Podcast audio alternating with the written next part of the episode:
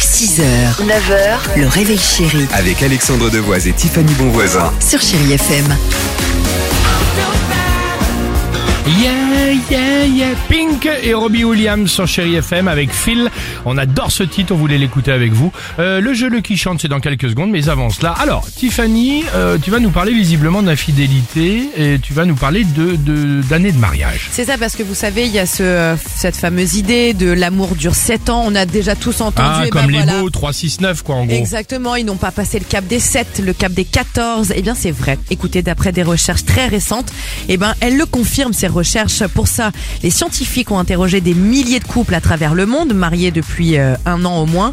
rien, Résultat, non. sans appel, après 7 ans, on est plus enclin à tromper, à tricher, à fauter.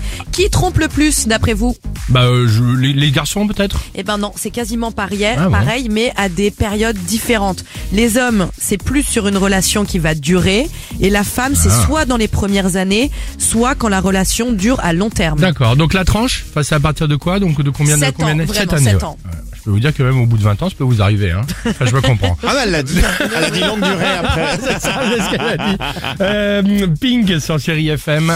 Et on se retrouve évidemment juste après avec euh, toute l'équipe du Réveil Chéri et surtout euh, votre jeu. Please swear it all doesn't hurt. 6h, 9h, le réveil chéri Avec Alexandre Devoise et Tiffany Bonvoisin. sur Chéri FM.